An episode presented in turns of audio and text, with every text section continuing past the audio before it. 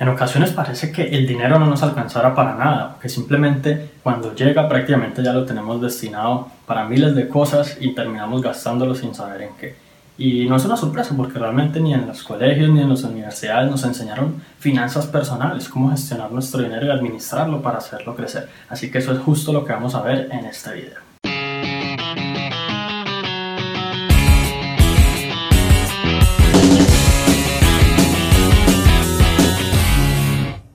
Hola, mi nombre es Juan Sebastián Celis Maya y administrar tu dinero y adquirir el hábito de gestionarlo todos los meses es, es una excelente oportunidad para aumentar tu abundancia. Muchas personas no creen que sea tan importante como fijarse tanto en los detalles y de pronto creen que, que está mal pensar todo el tiempo en dinero y anotar y diferentes cosas. Eh, y sin embargo, la realidad es que las personas que están más conscientes de su dinero son las que efectivamente pueden administrarlo de tal manera que lo hagan crecer. Y el primer paso para administrar el dinero correctamente es mantener un registro de todo, de tanto tus ingresos normales, tus ingresos inesperados, así sean muy poquitos, así sean, por ejemplo, pues ingresos eventuales, así sea dinero que te den tus padres o que obtengas por, no sé, cualquier cosa, todo el dinero que entre a tu vida deberías anotarlo, al igual que todo el dinero que sale. ¿Por qué es importante esto?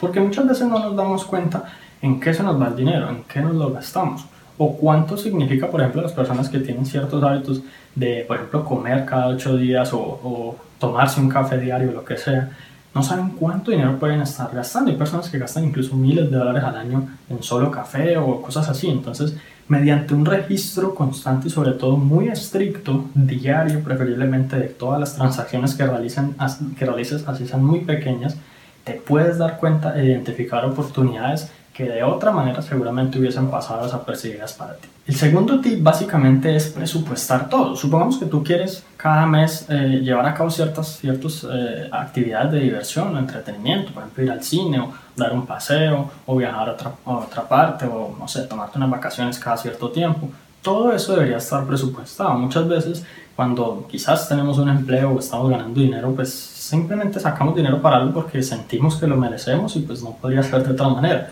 Sin embargo, lo ideal es que todo eso esté planeado, que todo eso esté presupuestado, porque cuando no lo está, usualmente tendemos a gastar un poco más de lo normal. Entonces, la idea es que tú pienses, por ejemplo, si vas a hacer un paseo o cualquier otra cosa, tú digas, a mí se me pueden ir más o menos 200 dólares en ello y más o menos eso sea la cantidad que tú tengas ahí para eso. Y si te pasas, tú te preguntes qué pasó, por qué, eh, en qué fue que me lo gasté de más, etcétera y posteriormente, cuando luego tú estés planificando una siguiente em, diversión o lo que sea, eh, ya podrás tener mejores herramientas como para decir esto es lo que se me puede ir, esto es más o menos lo que cuesta. Esa habilidad de poder predecir cuánto vas a gastar de dinero en ciertas cosas, sea en diversión, sea en trabajo, sea algo con los hijos, cualquier otra cosa, es fundamental porque te pone como en una situación en la que tú eres el que tiene el control y puedes decidir conscientemente si es algo adecuado o no para ti en ese momento desde el punto de vista financiero. El tercer tip es uno que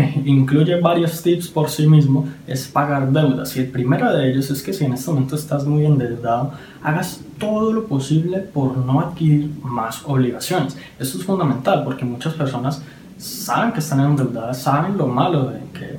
implica tener deudas quizás en mora y no haber podido pagar o lo que sea, o la cantidad de intereses tan altos que pagan mes a mes.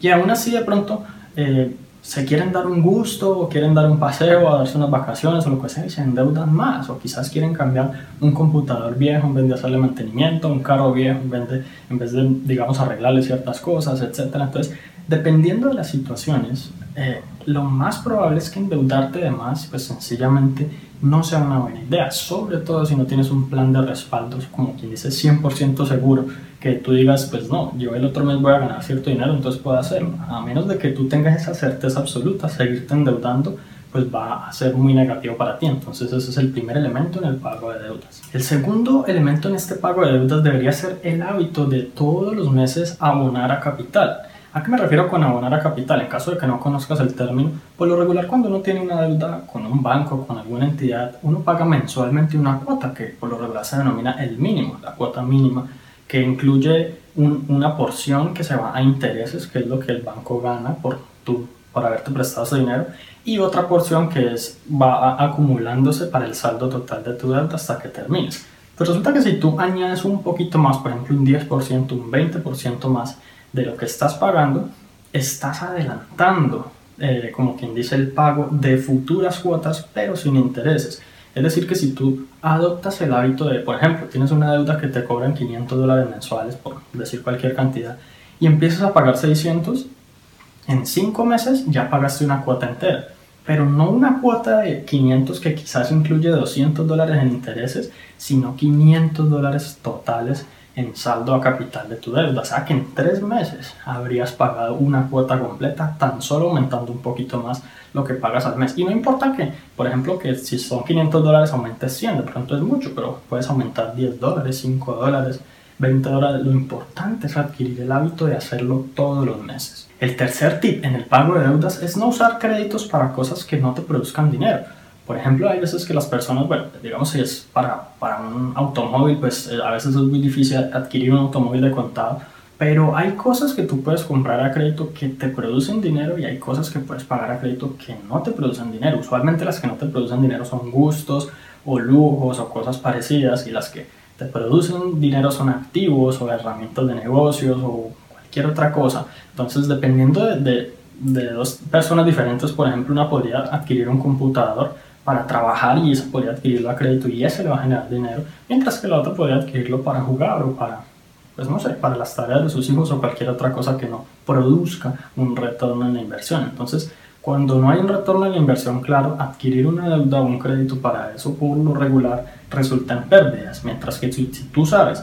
que adquirir un crédito implica tener ya mismo un activo que te puede generar retornos, esa es una excelente decisión siempre y cuando esos retornos te permitan pagar las cuotas mensuales. Un cuarto tip en el pago de deudas es siempre, siempre, siempre tener el objetivo en tu mente todos los días, levantarte con la meta de estar libre de deudas. Es bueno contar quizás con capital eh, inmediato, porque pues eso es el beneficio obviamente de tener un, un crédito, de pedir prestado a un amigo. Sin embargo, si tú puedes llegar a un punto en el que no necesites eso, te va a quedar mucho más fácil llevar a cabo tus metas. Y el quinto, yo sé que muchas personas que están viendo este video no están endeudados, pero entonces para ellos también hay una idea y es que hagan de cuenta como si estuvieran endeudados y todos los meses paguen algo mensual de lo que ganan, así sea muy poquitico, así no ganen nada. Cuando reciban algo de dinero, hagan un poquito a un ahorro, colocan un poquito ya sea en una alcancía o en una cuenta bancaria o en lo que sea, porque ese es un hábito que te va a permitir más adelante lograr muchas cosas. Los hábitos financieros es lo que permite que las personas logren el éxito financiero y que alcancen la abundancia. Muy bien, habiendo terminado la parte de deudas, vamos a hablar del cuarto tip para administrar tu dinero eficazmente y es planear tus gastos con anticipación. Por lo regular nosotros más o menos tenemos mensualmente los mismos gastos, casi siempre tenemos presupuestado lo mismo, comprar comida, pagar ciertos servicios, etc. Entonces la idea es que antes de que empieces a medir antes de que empieces a anotarse, en caso de que no lo hayas hecho, escribas en un papel más o menos cuánto crees tú que gastas mensualmente en cosas y en qué cosas se te va ese dinero. Entonces que tú empieces a apuntar, por ejemplo, pago de recibo de teléfono, pago de servicios públicos o cualquier otra cosa, y más o menos tengas anotado todo. Y luego, al final del mes, anotes en otra parte lo que en realidad gastaste cada día que, por ejemplo, gastaste algo de dinero, pues en algún pago de servicios, en alguna otra cosa, compra de comida o algún gusto que te diste, lo tengas ahí anotado y luego compares las dos cosas, porque ahí es donde te puedes dar cuenta si realmente tienes como, como esa habilidad para identificar tus, tus, tus gastos y proyectarte financieramente o no. En caso de que no la tengas, pues obviamente no, no debes sentirte mal, ni mucho menos. Eso es un hábito que se debe adquirir y haciéndolo ese, en el primer mes, pues ya para el siguiente mes vas a tener como una mejor eh, habilidad y entonces lo haces nuevamente. Anotas, guardas esa hoja donde no la vuelvas a ver, quizás colocas un recordatorio en tu calendario celular y al final del mes vuelves y comparas y todos los meses haces lo mismo hasta que ya tú sepas exactamente que, cuánto dinero ingresa, cuánto gastas, en qué, sin necesidad de anotar. Pues evidentemente toda la vida estar llevando el registro de ingresos y gastos, pues es un poco desgastante. Yo, personalmente lo dejé de hacer hace algún tiempo. Sin embargo, fue posible gracias a que yo ya adquirí el hábito y la, y la habilidad de saber más o menos mensualmente en qué se me va el dinero y, si, y cuánto digamos, puedo destinar a ciertas cosas y cuánto debo eh, cuidar. Yo ya más o menos tengo como en cuenta eh, más o menos cuáles son los límites y si yo pienso quisiera comprar tal cosa, yo ya sé si puedo o no puedo y esa es la diferencia con muchas personas. Muy bien, el quinto tip para administrar tu dinero eficazmente no es tanto como administrarlo, pero es, es un tipo de mentalidad que me gustaría que adquiriera respecto al dinero. Muchas personas hablan de la importancia de ahorrar, de que es fundamental todos los meses ahorrar y ahorrar y ahorrar, y está bien, de hecho yo lo recomiendo, pero hay un límite en la cantidad de dinero que puedes ahorrar. Sin embargo, nunca hay un límite en la cantidad de dinero que puedes ganar. Por ejemplo, el salario mínimo, muchas personas se quejan del salario mínimo, pero pues resulta que al tiempo que hay gente ganando el salario mínimo, hay gente que está ganando 10 veces el salario mínimo, 20 veces y hasta 100 veces el salario mínimo, haciendo otro tipo de cosas. Entonces, para ganar más que el salario mínimo, no es necesario establecer una ley, no es necesario revocar la constitución política del país, no es necesario luchar con los sindicatos para que las empresas paguen más es necesario que tú cambies tu trabajo, adquieras nuevas habilidades y hagas diferentes cosas. Entonces cuando tú te enfocas quizás un poquito en ahorrar, pero más en aumentar tus ingresos, ahí es donde adquieres un verdadero poder financiero. Porque como te digo, hay un límite en cuanto a lo, lo, que puedes ahorrar mensualmente, pero no hay un límite en cuanto a lo que puedes ganar. El límite lo defines tú, lo define el mercado en el que estés y las oportunidades que estés dispuesto a aprovechar. Y finalmente, el sexto tip para administrar tu dinero correctamente es mantener tus emociones y tus decisiones emocionales al margen. Es decir, tener un control absoluto de en qué estás gastando tu dinero. Hay cosas que son absolutamente innecesarias, hay otras que son quizás algunos gustos o deseos merecidos que como te decía debes presupuestar y proyectar y tener con antelación planeados, pero hay cosas que definitivamente no te sirven y que puede que incluso vayan en contra, por ejemplo, de tu salud. Quizás una salida comer comida chatarra, puede que sea un gusto innecesario, no necesitas eso y aparte estás yendo en contra de tu cuerpo. Pues de vez en cuando está bien, pero hay personas que lo adquieren como un hábito, como una costumbre y eso no está bien. Cuando tú controlas tus emociones, no solo adquieres como el, la capacidad de ahorrar un poquito más de dinero, de no, no gastar tanto en esas cosas, sino que adquieres autocontrol y eso es fundamental porque en el dinero muchas cosas, muchas excelentes decisiones provienen del autocontrol, de yo saber si entro a un negocio o no, de yo saber si aprovecho una oportunidad o no, de saber cómo gestiono mi empresa, qué, qué hago mientras tengo un empleo para ganar más dinero y muchas otras cosas provienen del autocontrol emocional. Así que bueno, recapitulando lo que vimos en este video fue básicamente, primero, mantener un registro de todo tu dinero, tanto el que ingresa como el que sale y en qué se gasta. Segundo, presupuestar todo con antelación, incluyendo la diversión, no solo los gastos de trabajo o de los hijos o de cualquier otra cosa, sino las, las cosas en las que, por ejemplo, eh, inviertes en entretenimiento, en diversión o en ir al cine o cualquier otra cosa.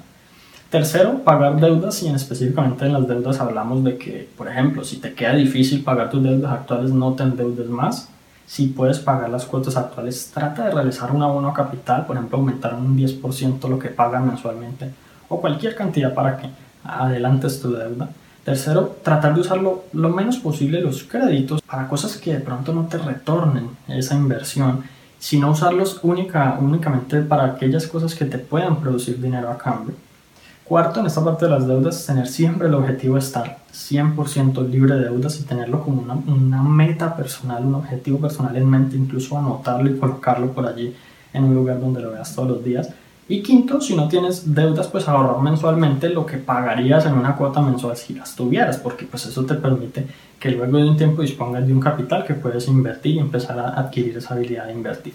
Fuera ya de las deudas, el cuarto tip sería planear con anticipación tus gastos y pues esto implicaría, por ejemplo, llevar en una libreta las proyecciones de lo que vas a gastar el mes siguiente y luego cuando pase ese mes comparar el quinto sería enfocarte en aumentar más tus ingresos que en ahorrar, porque hay un límite en lo que puedes ahorrar, pero no hay un límite en lo que puedes ganar. Y el sexto es mantener al margen tus compras emocionales y tus deseos impulsivos de gastar dinero. Bueno, eso fue todo por ahora. Entonces, si te gustó este episodio, recuerda suscribirte al podcast para que recibas una notificación en cuanto publique nuevos episodios. También, si conoces a alguien a quien pueda servirle esta información, por favor envíasela para que ellos también puedan mejorar sus vidas paso a paso. Y bueno, si quieres aprender muchísimo más sobre la abundancia y sobre las estrategias específicas para gestionar tu dinero como lo hacen los ricos, entonces tengo un material gratuito que sé que te va a encantar. Para acceder a él simplemente entra a la página www.juan.sc dinero. Te agradezco mucho por haber llegado hasta aquí, entonces nos vemos en la próxima.